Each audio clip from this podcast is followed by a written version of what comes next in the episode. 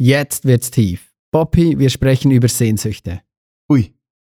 Dann habe ich mich fast vorbereitet. Ich, ich habe gemeint, wir hätten irgendwie eine Session zu Poetik und Hermeneutik der Transgression, tragische und komische Handlungsstrukturen im antiken Drama zwischen Desubjektivierung, Integritätskonflikt und Metatheater. Irgendwo da habe ich gemeint, sind wir jetzt am Durchlaufen. Ja, das kannst du später bringen. Okay.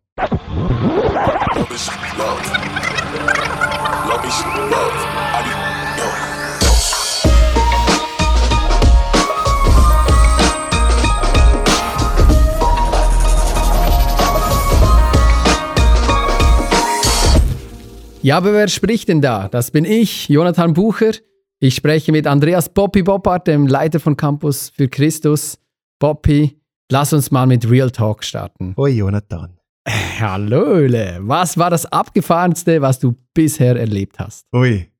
Also abgesehen von dem, dass In diesem Eingangstitel, den und von dem, dass sie uns Eier auf den Kopf geschlagen haben. Ähm, ich würde sagen, etwas so richtig abgefahren. Das war, ich war in der Schweizer Armee, in der Lawineneinheit. Du auch? Ja, ja. Muss man ja. Genau. äh, habe ich äh, all den, alle Charlies habe ich da bekämpft die ganze Zeit. Ja, da war ich in der Lawineneinheit und einmal, zwei, dreimal, nee, es waren mehrmal, ja, ich glaube dreimal durfte ich im Super Puma, das, waren, das sind unsere großen Hubschrauber, durfte ich da äh, in die Berge hochfliegen und äh, bin dann mit, wirklich so wie in, wie in James Bond habe ich mich gefühlt. Sind ah, wir, er konnte nicht landen da in den Bergen, ist so ein, zwei Meter über Boden geschwebt und musste ich da rausjumpen. Dann musst du dich so auf den Boden werfen, alles Material raus, rausjumpen, auf den Boden werfen. Dann ziehst du dir fast die Luft weg, der hebt ab und dann stehst du da mitten im Skigebiet wow. und hast rundherum japanische Touristen, die dich fotografieren und dann gehst du irgendwie ins Bergrestaurant und trinkst und wartest, bis ähm, du fünf Stunden lang fertig gefunkt hast da oben. Also jetzt wirklich? Nein, du Doch. warst irgendwo in der Einöde, oder? Nein, wir Wo, waren also im Bergrestaurant. Ich habe hab im Bergrestaurant übernachtet. Also für was? Super Puma und so? Ich glaub, Egal, es, hä? Ist Egal. einfach, irgendwie muss man ja die Steuergelder raushauen, ne? habe ich mir dann auch gesagt. Nee, es war natürlich auch ab und zu, äh, also einmal waren wir wirklich da dann dreieinhalbtausend Meter in der Einöde, ne, bei so einer Hütte. Also du hast schon Yeti gesehen, oder? Ja, das darf ich jetzt nicht erzählen, sonst müsste ich die umbringen. Okay. Oder dich. Okay. Ja, sind wir nicht alle irgendwo auf der Suche nach so Abenteuern und, und irgendeine Erfüllung oder einfach so Dinge, die wir unseren Freunden dann später oder unseren Ehepartnern, also einer, erzählen möchten, oder? So, da schlummert doch in uns so dieser tiefe Sinn nach Leben, nach echtem Leben und ähm, eben diese Sehnsüchte. Ja, ja und nein. Ich bin da schon, ich bin da schon ganz, schon wieder ganz ja und nein. Ich liebe ja und nein. Das ist eigentlich fast immer die richtige Antwort. äh, außer wenn es heißt, willst du Schokolade, kalte oder Kakao, dann ja. Äh, sonst ist ja und nein, nein, richtig. Ja und nein. Ähm, ich, ich bin vom Typ her wirklich so ziemlich richtig Schweizer. Ich, ich, ich mag's eigentlich, äh, so eine abenteuerfreie Zone ist mir wohl. Also mir war da, da wirklich, da sind wir ähm, im Militär dann auf dreieinhalb Meter, sind in den Schneesturm gekommen, gekommen konnte dann drei Tage nicht mehr äh, aus dem Haus raus, nur noch kurz raus, Schnee holen, abkochen und dann wieder irgendwie Suppe kochen oder Teigwaren. Und das war mir dann schon ein bisschen genug Abenteuer. Weil es nicht deine Sehnsucht war einfach. Na, okay. das ist nicht so, das schlummert nicht in mir, wow, mhm. so krass das Überleben suchen und an die Grenze gehen. Aber tatsächlich ist es so, dass ich äh, dass ich erkenne bei Menschen oder meine zu erkennen, dass das, was in Prediger 3.11 steht, dass Gott die Ewigkeit in unser Herz gelegt hat, das glaube ich schon, das sehe ich. Also das sehe ich, dass, dass ich auch, inklusive, ähm, dass wir so ein Loch in uns haben, so ein Loch, ein großes Loch in der Seele, die, die nur, äh, die dieses Getrenntsein von Gott hinterlassen hat und die auch nur, dieses, dass dieses Loch, dieses kann nur er füllen. Und da glaube ich eben, da füllen wir es einfach mit unterschiedlichen Dingen, die einen mit äh, Abenteuer, die anderen mit anderen Bereichen, aber da, wo sie Sehnsüchte ausleben können, das ist immer auch Gefahr, dass diese Sehne dann zur Sucht wird. Aber da versuchen wir eigentlich diese Löcher zu stopfen und die einen kommen dabei Gott nah, die anderen äh, kommen anderen Göttern nah. Hm, okay, und, und also Sehnsucht, Sehnsüchte oder Sehnsucht haben wir alle jetzt vielleicht nicht alle nach Abenteuer, nach irgendwelchen wilden Erlebnissen. Äh, du hast uns da einen Gegenstand mitgebracht. den berühmt-berüchtigten Fächer. Ja, da, den hab Wenn deine Tochter wüsste, dass der jetzt hier ist. ja, erzählen Sie ja nicht. Ja, dieser Fächer hat schon einige nervös gemacht. Aber erklär doch bitte nochmal, was du mit diesem ausdrücken willst. Ich, ich, ich war da beim Aufräumen im, im Kinderzimmer und bin auf diesen Fächer gestoßen. Ich glaube, der war etwa 90 Euro irgendwo an einem Hafen in Kroatien. ähm, der hat tatsächlich überlebt äh, die letzten Jahre und ich habe den weggeräumt und habe gemerkt, das ist es eigentlich. So 90 Cent, ja. Ja, ja. ich, ich, das ist es eigentlich, was ich mir vom Evangelium erträume. Also ich habe das Gefühl, dass wir das Evangelium, ähm, das wäre eigentlich wie so ein wunderschöner Fächer, der ist ja wunderschön, oder? Dieses Violett, dieses. Glitzern, dieses Klimbim. Also diese, dieses Wunderschöne haben wir oft nicht aufgefächert. Eigentlich wäre der dazu gedacht, mir in heißen Tagen Luft zuzufächern, aber wir haben das Evangelium oft zugefächert. In einer Verkürzung zeigen wir dann nur diese vorderste Seite, gerade das hier, und sagen, das dreht sich um Schuldvergebung, ewiger Himmel. Und das ist wahr, das ist dieser Fächer. Was wir aber nicht zeigen, sind diese ganzen anderen ähm, Dimensionen, die dieser Fächer hat. Und er verliert dabei die Kraft und auch irgendwie seine, seine Wirk Wirksamkeit in diese Welt hinein, weil, weil dieser Fächer eben auch äh, dieses Evangelium in, in ganz verschiedene Bereiche hineinspricht. Es spricht in Isolation hinein, wo Menschen einsam sind. Da ist ein Gott uns nahegekommen, also in Einsamkeit oder auch in Zerbruch. Da ist ein Gott, der uns wiederherstellt. Er spricht in, in Krankheit hinein, wo, wo ein Christus gekommen ist, der Menschen geheilt hat. Und so hat Christus in, in seinem Leben massiv demonstriert, wie das Evangelium immer wieder zutiefst in diese äh, verschiedenen Bereiche hineinwirkt. Die Frau am Brunnen, die so viel Ablehnung erfahren hat in der Bibel, der begegnet Christus mit Annahme. Er, er nimmt sie wahr als Frau, als Mensch, als Person äh, und begegnet ihr. Dieser Nikodemus, der so, äh, so wissen wollte, dem begegnet Jesus äh, in genau seiner Not, Dinge zu ergründen. Und da, dem kommt er nahe auf, auf intellektuelle Art und Weise. Der Zachäus, der von der Gesellschaft als Zöllner geächtet war, diesem Zachäus sagte, ich muss mit dir essen. Ich ächte dich nicht wie alle anderen. Ich möchte mit dir Zeit verbringen. Und eine meiner absoluten Lieblingsstories ist dieser Aussätzige, äh, der da von weitem ruft, Jesus mach mich heil. Und Jesus heilt ihn nicht wieder mit so einem Zauberspruch aus der Distanz und sagt, und jetzt geh und wasche dich und wenn du rein bist, komm und ich äh, hagge dich noch äh, in meiner nächsten Liebe, sondern es heißt da, Luther, Luther beschreibt es sehr emotionslos, pragmatisch mit Jesus rührte ihn an. Das könnte aber auch sogar eine Umarmung gewesen sein, diese Berührung.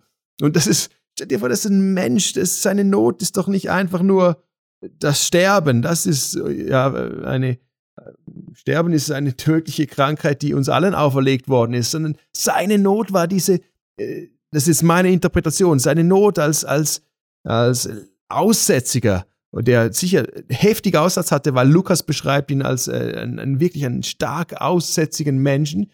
Ähm, das war nicht einfach nur eine Hautflechte oder irgendwas, das war wirklich Aussatz, wo, wo es beginnt zu stinken, wo, wo du zerfällst, wo du außerhalb der Stadt sein musst, wo du nicht mehr mit Menschen Kontakt haben darfst, weil sich Menschen vor dir ekeln, wo, wenn man dir nahe kommt, dann darf man dich steinigen. Du musst rufen, Aussatz, ich habe Aussatz, damit man dir fernbleiben kann. Man bringt das Essen an eine Stelle und entfernt sich und du holst es. Also du bist isoliert vom Leben, isoliert von Beziehungen. Das, was wir ja brauchen, dafür ist unser Leben ausgerichtet. Und jetzt diese Heilung zu beobachten, was heißt, Jesus rührte diesen Mann an. Stell dir vor, der war vielleicht, vielleicht drei, vier Jahre aussätzig, hat vielleicht niemanden gehabt, der ihn je berührt hat, der ihm so nahe gekommen ist. Und das ist etwas, was mich zutiefst bewegt, dass mein Jesus auf diese Sehnsucht reagiert, dieses Mannes.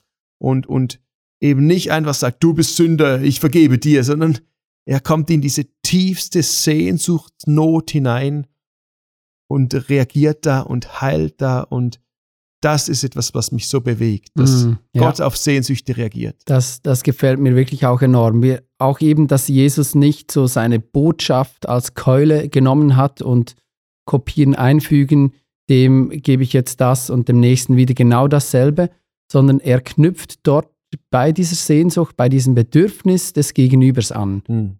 Wir haben bei uns bei Campus 14 Sehnsüchte herausgestellt. Es kann noch mehr geben, es kann weniger geben. Genau, es ist nicht abschließend. Genau, aber, aber so einfach, um zu zeigen, da gibt es eine Breite in der Palette, auch wie, wie Menschen angesprochen, abgeholt werden können. Erzähl uns doch darüber, woher kommen die und wie, wie schauen die aus? Ja, also vielleicht kannst du gerade mal kurz vorlesen, was du für Sehnsüchte auf dem Blatt Papier hast. Du hast wir, das ja da. Wir haben zum Beispiel äh, Verbundenheit, Menschen, die sich nach Verbundenheit sehen, Zukunft, äh, Menschen, die Anerkennung wünschen, Menschen, die die Sehnsucht haben nach Würde, weil sie beschämt äh, wurden, äh, die sich nach Identität sehen, Menschen, die echtes Leben suchen und so weiter. Eben, es, ich möchte jetzt nicht alle 14 aufzählen, äh, aufzählen die gibt es auch in der Podcast-Beschreibung, kann man die einsehen. Ähm, erzähl uns doch konkrete Geschichten, wie das aussehen kann oder wie sieht das bei dir persönlich aus? Genau, ich, ich habe mich da vor allem beim Bereich so Neubeginn äh, und auch Sinn wiedergefunden. Ich, ich habe mich äh, nach Sinn gesehnt und nach, ich habe schon mal erzählt im Podcast, und nach nach jemandem, der mir vergibt, der mir einen Neubeginn ermöglicht in meiner Unfertigkeit, die mich immer wieder, die, die hat mich umgetrieben, selber zu realisieren, ich habe so viel Schlechtes in mir, selbst als Christ noch, selbst als jemand, der Leidenschaft Jesus nachfolgen will, da ist nicht einfach alles weggespült worden und ich bin jetzt äh, so irgendwie wie ein, wie ein weißes Kleidchen äh, nach, nach Wäsche mit Persil aus der Waschmaschine, sondern da ist ganz viel noch noch unfertig, äh, auch viel gefühlt kaputt. Und ich habe mich nach diesem, dieser Vergebung gesehnt und nach diesem Sinn. Und das war mein Anknüpfungspunkt. Da hat Evangelium bei mir aufgeschlagen. Wichtig ist es auch, zu, nicht, dass wir jetzt diese Sehnsüchte nehmen und sagen, wow, eben das ist jetzt unsere neue Strategie. Wir müssen nur immer definieren, wer hat welche Sehnsucht und so kann er dann äh, Gott entdecken. Aber es hilft uns nur schon mal selber zu erkennen, dass, dass die Dimension, diese Christusdimension, diese Erlösungsdimension, das ist ein wahres Erlösungsfeuerwerk, das er am Kreuz losgetreten hat. Und da, da, da hat er auf ganz viele verschiedene Sachen in unserem Leben reagiert. Also es, es ist ein Feuerwerk und trotzdem ist es eben auch so zielgenau. Also bei mir war es ja die Verbundenheit. Äh, das würde man vielleicht auf den ersten Blick nicht denken, aber eigentlich in den Teenie-Jahren litt ich vor, an, vor allem an der Oberflächlichkeit meiner Beziehungen. Also ich war mit Leuten, hatte viel Gemeinschaft, so rein zeitlich. Und dann, äh, als ich Gott begegnet bin und Christen, dann fand ich wirklich Nähe, Freundschaft und Verbundenheit. Ich merke jetzt, wenn ich die Liste jetzt durchgehe, dann sind es andere Dinge. Äh, merke auch, das ist nicht so etwas Statisches, sondern etwas, das sich entwickelt. Äh, und trotzdem würde ich sagen, eigentlich jede von, dieser, von diesen 14 Sehnsüchten spricht mich an und merke ich, ja, das ist, das ist eben, das ist Feuerwerk, da ist was dahinter. Ja, diese Sehnsüchte, die, die verändern sich natürlich auch. Also es gibt so eine Ursprungssehnsucht, das ist die, die dich dann in Gottes Arme treibt oder in seine Arme zieht oder äh, wo du, du merkst, ich brauche diesen Gott. Und dann gibt es aber, wenn man weiterlebt, das ist vielleicht eine Sehnsucht, die vielleicht, vielleicht begleitet dich ein Leben lang, vielleicht ist es aber auch mal irgendwann gestillt. Du merkst, das ist gefüllt, dieser Tank ist voll und da tauchen dann aber im Leben vielleicht andere Bedürftigkeiten unserer Seele auf, wo wir sagen, früher war ich eigentlich aus diesem Grund, zu, fühlte ich mich zu Gott hingezogen und jetzt sind es vielleicht ganz andere Sachen. Ich habe vor allem jetzt bei diesen Sehnsüchten darauf geschaut, oder äh, auch jetzt mit dem Team, wo, wo haben Menschen diese Aufschlagstelle bei Gott und beim Evangelium. Da habe ich, äh, die eine Frau hat, hatte uns erzählt, eben, das, das, sie war auf der Suche nach Sinn und sie hat in Gott Sinn gefunden. Das war der Grund, warum sie sich ihm zugewendet hat. Nicht primär, oh, der hat mir vergeben, sondern der, der ermöglicht mir ein sinnhaftes, ein sinnerfülltes Leben. Ah, ja, jemand schrieb, äh, er hat sich wie du auch nach Verbundenheit mit Gott und sich selber gesehnt und er hat dann bei anderen die Transformation durch den Heiligen Geist entdeckt. Das, das hat ihn so angezogen, dass er sieht, dass Gott wirken im Gegenüber, gesagt hat, das will ich auch. Oder äh, eine Person war sehnsüchtig nach Anerkennung und, und hat dann Anerkennung und angenommen sein bei, bei, bei Gott entdeckt. Und einer hat sich total unwürdig gefühlt, zerbrochen und hat bei Gott erlebt, dass er Würde bekommt. Also so gibt es ganz verschiedene Anmarschwege, warum wir überhaupt das Gefühl haben, ich brauche Gott. Mhm. Und ich erzähle mal noch von mir ein bisschen. Sehr vor, gerne. Vor, vor, danke. Es wäre mir eine Freude. Danke, Jonathan. dass du die. Möchtest du eine Frage stellen? Oder? Erzähl doch mal was von dir, Jonathan. ja, gut. Also, danke, Bobby, dass du mir zuhörst. Nein, wirklich, ich finde es spannend. Vor ein paar Jahren habe ich so an einem Kurs teilgenommen. Und äh, ich habe da gelernt, so in einem 30-minütigen Vortrag, den konnte man dann auch, wenn man wirklich schnell war, also so wie du, äh, auf 15 Minuten äh, herunterbrechen. Und dann hat man gelernt, das Evangelium weiterzugeben in 15, 30 Minuten. Äh, nebst all dem Guten, das ich dabei gelernt habe, und das möchte ich gar nicht missen oder möchte ich würdigen, ähm, beunruhigen mich doch zwei Dinge, wenn ich jetzt so aus der Ferne ein bisschen darüber nachdenke. Zum einen ist es, das Evangelium, dass es so als etwas Statisches, immer Gleichbleibendes vermittelt wird. Und das B, dass ich komme und die Antwort für mein Gegenüber bereits voll und ganz bereit habe, ohne auch nur seine Lebenswelt und seine Fragen zu kennen. Also ich beginne bei mir und ich, ich habe da eben diesen Vortrag mhm. und, und hau dem jetzt meinem Gegenüber um die Ohren. Ähm, da gefällt mir, das gefällt mir jetzt eben hier mit diesen Sehnsüchten äh, das Zuhörende, das Wahrnehmende vom Gegenüber. Zuhören, da haben wir es wieder. Genau. Für mich ein Schlüsselwort ist auch erkennen.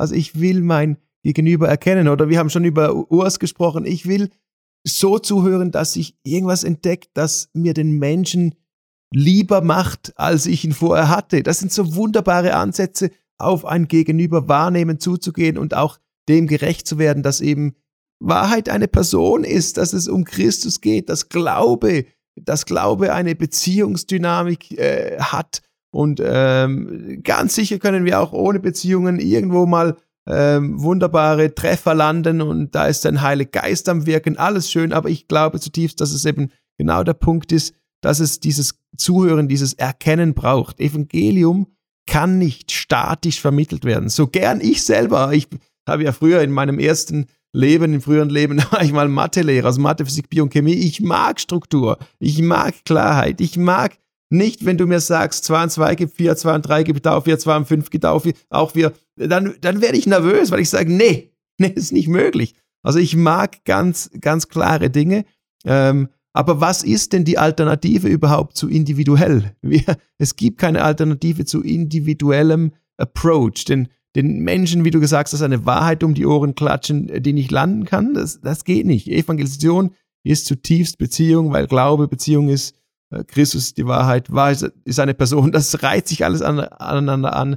Glaube ist zutiefst mit diesem Aufeinander zugehen ähm, verknüpft. Gut, aber das könnte man natürlich auch jetzt ziemlich individualistisch verstehen, also im Sinne von, das Evangelium passt sich dann immer dem Gegenüber an und das hat ja dann schon auch seine Schlagseite, oder? Ja, aber ich glaube eben, dass das Evangelium, da ist unser Denkfehler, dass, das, dass wir sagen, es gibt nur dieses eine gute, wahre Evangelium.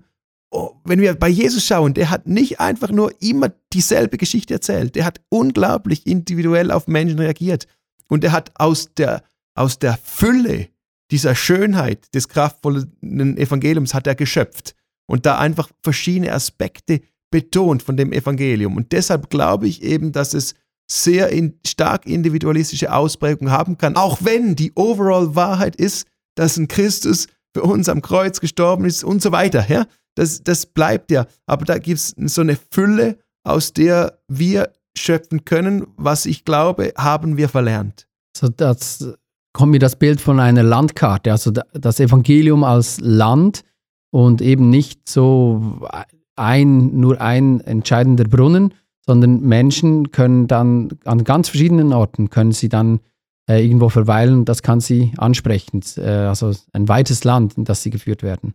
Ja, passt. Und ich, ich, ich würde zum Beispiel ein Bild von diesem oh, Satelliten da, würde ich, würde ich das beschreiben. Es gefällt mir da ich glaube wirklich, dass wir einfach auch lernen müssen, was dockt bei wem wie an. Äh, dass wir manchmal da nicht andocken können. Das Evangelium kann manchmal nicht andocken, weil wir in, wie in verschiedenen Systemen rechnen. Das war beim, beim Satellit Mars Climate Orbiter von der NASA war das der Fall. Da haben die dort irgendwie internationale Zusammenarbeit und dann haben die die haben ein Riesenprojekt. Ich glaube, das war ein 165 Millionen Projekt. Die wollten das, den Satelliten zum Mars hochschießen und dann haben die einfach nur in falschen Systemen gerechnet. Die einen hatten da, NASA hat das metrische System verwendet und Lockheed Martin hat äh, das amerikanische System gerechnet und dann, das ging natürlich dann nicht mehr auf. Da haben die die Eintrittsgeschwindigkeit, glaube ich, das war falsch, der ist da in der Atmosphäre vom Mars verglüht. Und ich glaube, dass das Evangelium dann eben auch manchmal bei der Atmosphäre, beim Eintritt schon verglüht, dass es einfach nicht aufschlagen kann, weil wir, wir in verschiedenen Systemen unterwegs sind, verschiedenen Kulturen uns geprägt haben. Und da, ja, da gefällt mir ein Bild von der Landkarte, dass wir da eben unterschiedlich unterwegs sein können und müssen. Okay.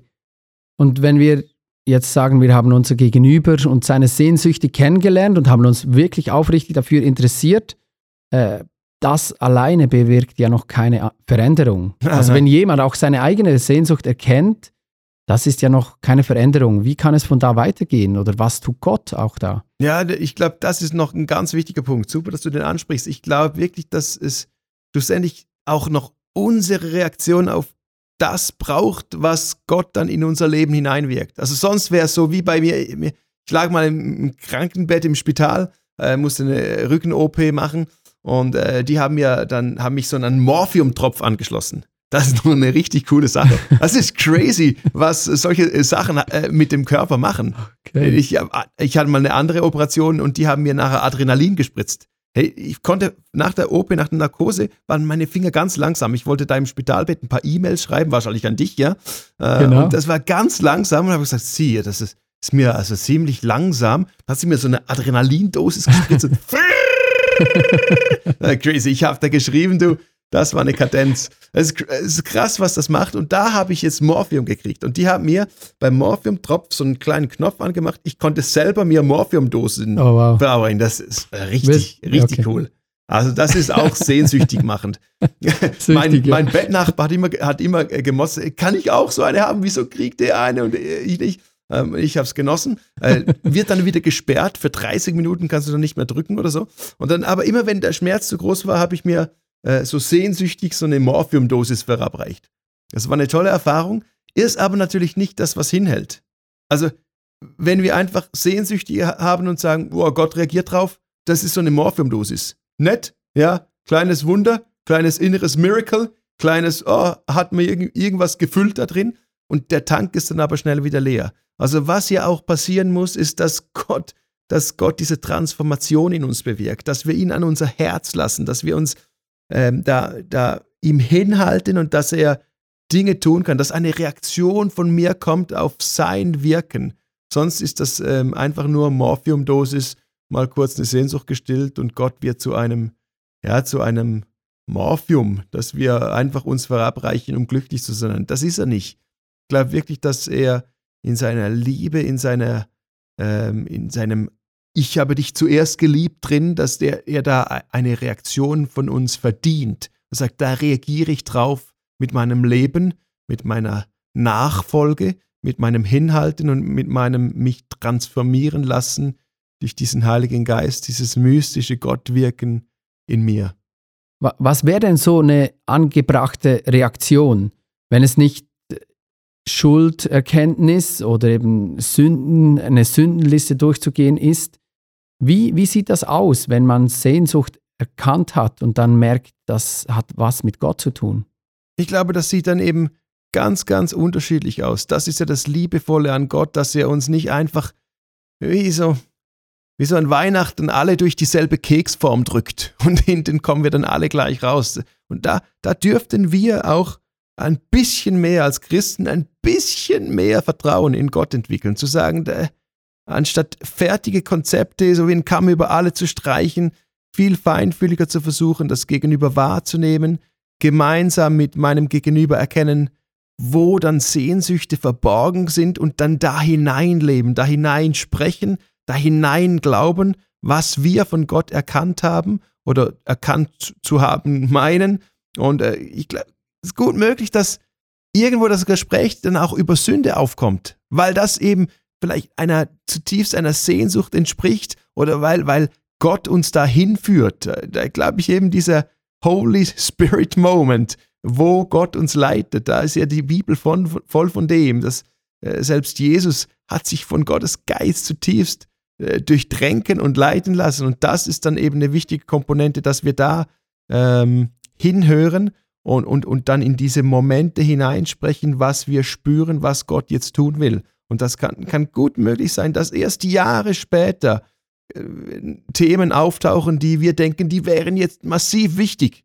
Ähm, aber vielleicht hat die Person sich aus ganz anderen Gründen in Gott hinein verliebt und, und ihm sein Leben anvertraut, sich ihm hingewendet und Gott sagt, du, über das Thema sprechen wir vielleicht in sieben Jahren mal, weil wir haben noch ganz andere Baustellen. Das sind andere Dinge, mit denen möchte ich da arbeiten bei dir, an denen möchte ich arbeiten bei dir. Da, würdest du da sagen, da haben wir zu oft zu stark Gewicht darauf gegeben und an, anstatt das einfach Gott zu überlassen, wann das Thema hochkommt? Ja, ich glaube, es ist ja nicht, nicht negativ, ja, es ist ja gut gemeint, wenn wir, wenn wir manchmal das Gefühl haben, wir müssen die Welt retten und vergessen, ah, warte mal schnell, kleine, kleiner, kleiner wichtiger Ding, äh, kleines wichtiges Detail, äh, Christus hat die Welt gerettet. Also wichtig, wichtig zu erkennen, ja. Nicht schlecht, wenn man das mal erkennt. Und da glaube ich schon, ja, dass wir da vielleicht ab und zu übersteuert haben mit, mit äh, ganz gut gemeinten Gründen ähm, unser Beitrag an Gottes Reich. Und der besteht ja. Da haben wir, da baut Gott uns ja in all das ein. Aber eben, ich glaube, es braucht dieses Umdenken, dieses Rewiren von unserer Motivation, von warum eigentlich, das auch nicht einfach aus gesund, gesunder Religiosität zu sagen, man tut, weil man muss, weil es korrekt ist, sondern zu sagen, hey, was ist eigentlich das, was mich leidenschaftlich werden lässt? Warum jage ich eigentlich diesem Christus nach? Nicht einfach nur aus frommer Richtigkeit, weil das ist es ja da, was was Christus am meisten bekämpft hat, diese, mhm, dieses mhm. fromme, richtige. Und die wenigsten von uns würden sagen, ich bin ein Pharisäer, weil ich versuche immer fromm und richtig zu sein. Aber ich glaube, viele von uns, äh, da schließe ich mich überhaupt nicht aus, haben immer wieder pharisäerisches Verhalten in uns. Äh, und da geht es dann wirklich um richtig und falsch und all diese Sachen, wo Gott sagt, boah, kann ja schon sein, aber da ist, da ist kein Leben drin. Also nochmal nachgefragt, Taufe, Buße, von mir aus auch Beichte oder all diese jahrhundertealten Initiationsritten, was, was ist damit? Kommt das dann irgendwann oder sollten wir nicht viel mehr von Beginn weg auch klar machen, dass dies wichtige Schritte in einem Leben mit Gott sind? Ja, daran ist doch überhaupt nichts falsch. Also diese Dinge, Taufe, Buße, Beichte, alles Sachen sind wunderbar befreiend. Taufe ist ein starkes Signal, äh, mit Christus gestorben und auferstanden, aber auch natürlich, da klebt ein jahrhundertelanger Streit dran, ob jetzt Kindestaufe reicht oder äh, was jetzt geschieht. Äh, wenn, er, wenn jetzt die Taufe fehlt, ist dann Gott wirklich so, dass er am Petrus am Eingang sagt, lass nur diejenige mit nassen Haaren rein oder irgend, irgendwie sowas. Äh, ich glaube eben, da müssen wir vielleicht aus verkürzten Verständnissen ähm, in, raus, rauskommen. Wir haben schon bei Buße über verkürztes Verständnis gesprochen ähm, und nicht, weil, weil Buße, äh, so wie wir es oft gelebt haben, falsch wäre. Sondern ich glaube wirklich, dass wir einfach umdenken müssen. Ich glaube, dass Gott sogar Freude aufbringen würde, wenn es falsch wäre. Ich weiß, das ist ein ketzerischer Gedanke, jetzt brennen irgendwelche Scheiterhaufen, aber ich glaube, dass Gott manchmal sogar Falsches mag, weil er uns so liebt. Da wollen manche Christen ja verzweifelt die anderen vom Falschen abhalten. Dabei sagt Gott vielleicht, das ist fiktiv, gell? Äh, easy, lass sie doch. Lass sie doch diese falschen Dinge tun. Wäre nicht so gedacht, aber ich liebe ihre Herzen, ihre Sehnsucht nach mir, ihre Innigkeit. Werd nur ihr nicht so dermaßen gesetzlich mit dem, was ihr Richtiges tut. Mit dem habe ich als Gott vielleicht mehr Mühe als mit diesen innigen Herzen, die Falsches tun. Das ist mir da so in der, in der Grabeskirche so entgegengekommen, wo Menschen bei diesem Salbungsstein von Christus hinknien, beten, Dinge drauflegen und, und, und glauben, dass jetzt da irgendwie eine Salbung kommt, irgendeine heilige Kraft, die sie heilt und die Menschen zu Hause. Und ich stehe da in der Ecke in der Grabeskirche in Jerusalem und denke, meine Fresse, ich weiß, dieser Salbungsstein ist nicht mal echt, den haben die Türken irgendwann, weiß nicht, 12. bis 13. 13. Jahrhundert haben die den erst eingeführt. Also da ist keine Salbung von, von Christus drauf. Und da spüre ich, ähm, das ist jetzt sehr untheologisch, aber ich habe in mir diese Stimme gehört, die sagt, Bobby, meinst du, ich habe mehr Freude an deinem richtenden, gesetzlichen, korrekten Herzen, als an diesen Herzen, die vielleicht Falsches tun, aber sehnsüchtig nach mir sind. Und das hat mich schon überführt zu merken, vielleicht ist Gott tatsächlich entspannter. Vielleicht ist er entspannter, als wir es sind, dass jemand etwas Falsches tut in unseren Augen, das wir ganz schlimm finden, und Gott sagt, weißt du, sogar hier kann ich wirken. Wieso kann ich denn, Bobby, wieso kann ich nicht sogar am Salbungsstein, am falschen Salbungsstein heilen? Wenn die Menschen aus falschen Motivationen hierher kommen, aber innen drin ist eben zutiefst eine richtige Motivation, nämlich mir sehnsüchtig zu begegnen, mir nah zu sein. Und das hat mich schon auch irgendwie umdenken lassen, dass wir eben nicht einfach überall dasselbe Raster ranlegen, nicht einfach unseren eigenen ähm, Fahrplänen glauben, sondern dass wir glauben und vertrauen, dass Gott größer ist als alles, was wir uns ausmalen können. Sehr schön. Das, ich würde sagen, das gibt einen wunderbaren Abschluss, der definitiv auch zum darüber nachdenken anregt. Äh, Sehnsüchte und das Zuhören als Schlüssel, auch im, beim Evangelium, nicht äh, so diese vorgefertigte Keule hochfahren, äh, gefällt mir sehr und ähm, denke, gib, wir machen noch eine Runde und äh, sprechen nochmal ganz über konkrete Dinge. Hermeneutik der Transgression zum Beispiel, da ja, wollten ja, wir noch genau, hin, oder? Genau, wirklich über die Dinge, die uns alle bewegen. Super. Ja, ich denke, jetzt soll es mal noch richtig relevant werden. Endlich mal noch tief. Love is love. Love is love.